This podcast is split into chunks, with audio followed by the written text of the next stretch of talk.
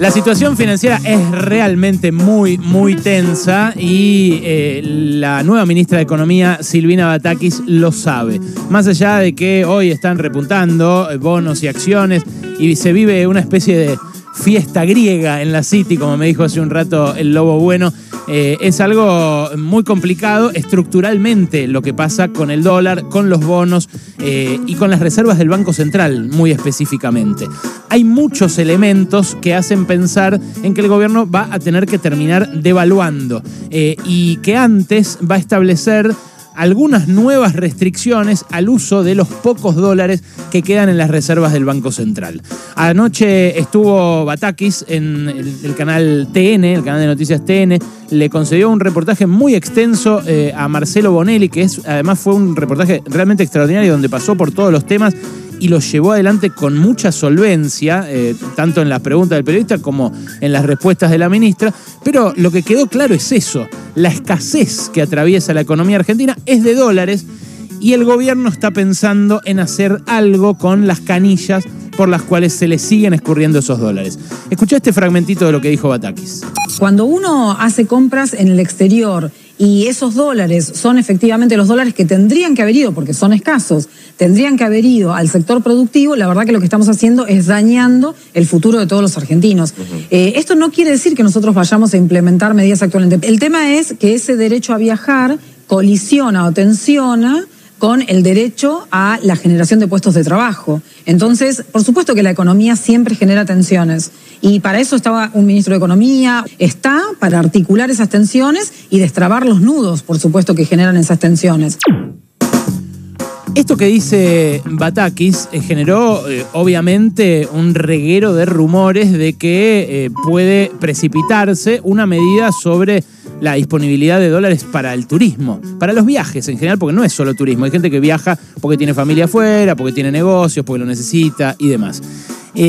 la medida cuál sería? dejar de permitir que los que viajan al exterior gasten con su tarjeta contra su cuenta en pesos, ¿qué es lo que hoy pueden hacer. Hoy uno puede gastar eh, en el exterior ilimitadamente con tarjeta de crédito, tarjeta de débito, y se le debita de la cuenta en pesos haciendo la, eh, la conversión al tipo de cambio oficial más el 30%, más el 35%, o sea, más el impuesto país y la retención de ganancias. Lo que ocurre es que eh, esa, esa suma, ese dólar turista, da 217, 220, pongamos, y los dólares paralelos están en 255 el blue y casi 280, o es más, creo que estaba subiendo ahora, 280 el paralelo financiero.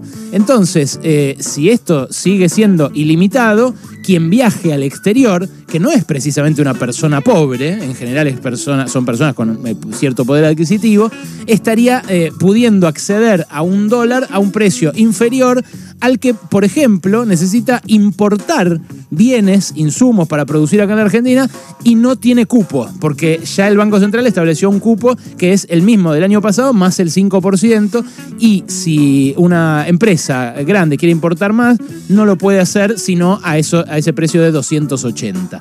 A ver si me explico. Eh, las divisas son siempre escasas en Argentina. Lo que hacen los distintos gobiernos es administrarlas, o sea, repartirlas con distintas herramientas. A veces es un control de cambios, a veces es una devaluación. El gobierno de Cambiemos, por ejemplo, el anterior gobierno, mantuvo al principio el dólar barato, lo más barato que pudo, eh, para que entren y hagan bicicleta financiera y después salgan en dólares los banqueros de Wall Street, los financistas, muchos amigos de los que eran funcionarios en ese momento, como Luis Toto Caputo.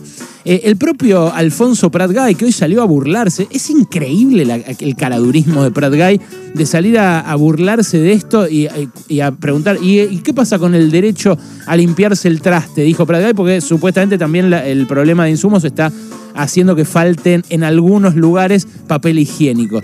Eh, que, bueno, recordarán ustedes también, faltó en la época de, Cambiemos eh, y faltaron también toallitas higiénicas. A ver, eh, me parece que tomárselo así a la chacota o con sorna lo puede hacer cualquiera, porque uno se puede reír, pero no lo puede hacer el ministro de Economía que nos estrelló contra el aumento de precios brutal de 2016, como es Alfonso Pratgay.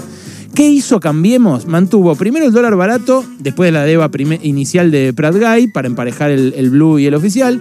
Eso nos hizo a todos más pobres porque disparó la inflación. Y después mantuvo, como digo, el dólar barato durante un año y medio, casi dos, para que hagan la bicicleta financiera desde Wall Street. Cuando esa bicicleta se hizo insostenible, ¿qué hizo? Devaluó primero de 20 a 40 y después de 40 a 60. O sea, de vuelta, de 20 a 40 y de 40 a 60, como si hoy llevaran el oficial de los 130 que está a 260 y después de 260 a 380, poner. O sea, una bruta devaluación. Eh, y esa bruta devaluación hizo que un montón de gente ya no pudiera soñar con viajar al exterior.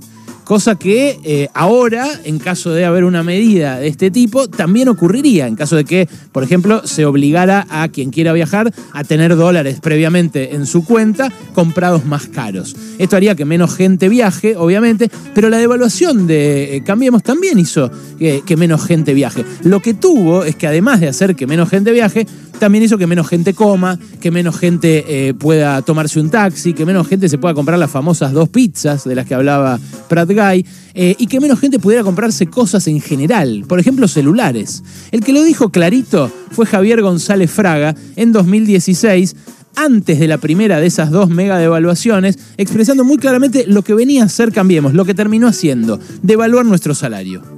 Las cosas no se pueden hacer como uno querría, y menos después de 12 años donde eh, se ha invertido mal, se alentó el sobreconsumo, se atrasaron las tarifas y se atrasaron el tipo de cambio, donde le hiciste creer a un empleado eh, medio de que su sueldo medio servía para comprar celulares, plasmas, autos, motos e irse al exterior, porque eso tuvo una ilusión, eso no era normal. Bueno, es re fuerte escucharlo, ¿no?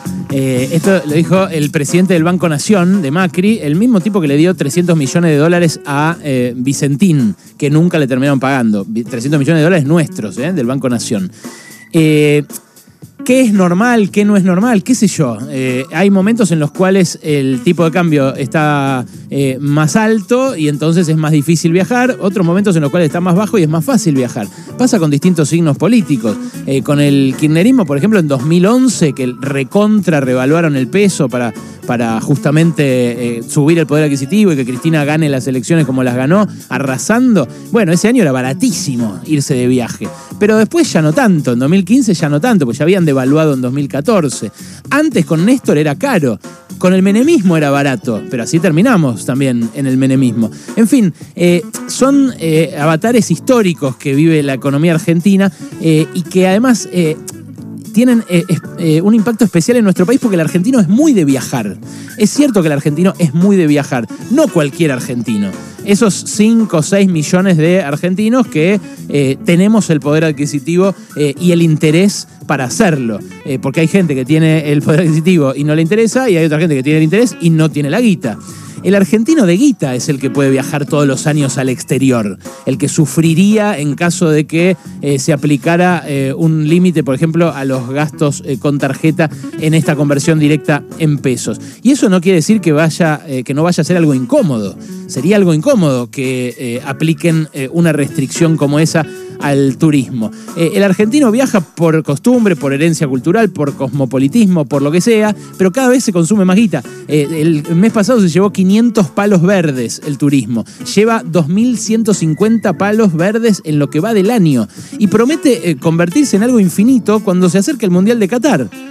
El Mundial es este año y los argentos, como siempre, somos los que más gente llevamos, a pesar de estar en una crisis económica. Claro, porque la crisis no es la misma para todos. En Rusia 2018, en plena mega devaluación, viajaron 20.000 argentinos a Rusia, que es el culo del mundo. Fuimos el tercer país con más hinchas del planeta en Rusia. Eh, y costaban, los paquetes costaban 10 mil dólares. Las entradas costaban 800 dólares.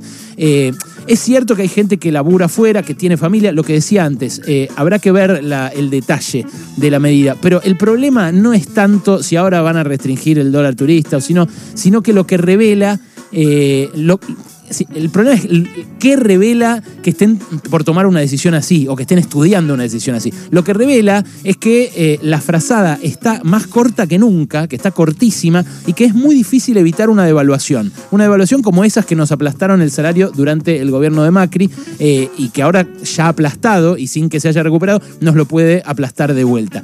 Ese es el problema. Y ese problema se debe a lo que venimos hablando últimamente, a la falta de rumbo del gobierno, a la pérdida de reservas que sufrimos por los desacuerdos que tuvo este gobierno, que por ejemplo no pudo hacer el gasoducto a tiempo y por eso se está gastando ahora una parva de dólares en importar energía, eh, a una oposición que bloquea también a un sector como el exportador de granos, al cual ayer la vía Batakis casi rendirse. Con Bonelli eh, les respondía al presidente de la sociedad rural que le hacía preguntas en una filmación con una reverencia que realmente no merece un sector que le declaró la guerra al gobierno y que eh, sacó amparos para eh, dejar de pagar retenciones en un momento de precios récord de los alimentos. Esa reverencia es hija del de, eh, despoder de Alberto Fernández. Batakis es una economista, como dije el lunes, muy sólida, muy preparada, muy buena, pero que la tiene muy difícil en parte por cómo está diseñado este gobierno y por la crisis política que generó es muy difícil que consiga evitar una devaluación y lo que dijo anoche revela eso. A mí me preocupa mucho más eso, te digo la verdad, que la cuestión del dólar turista. Pasaron cosas. Cosas.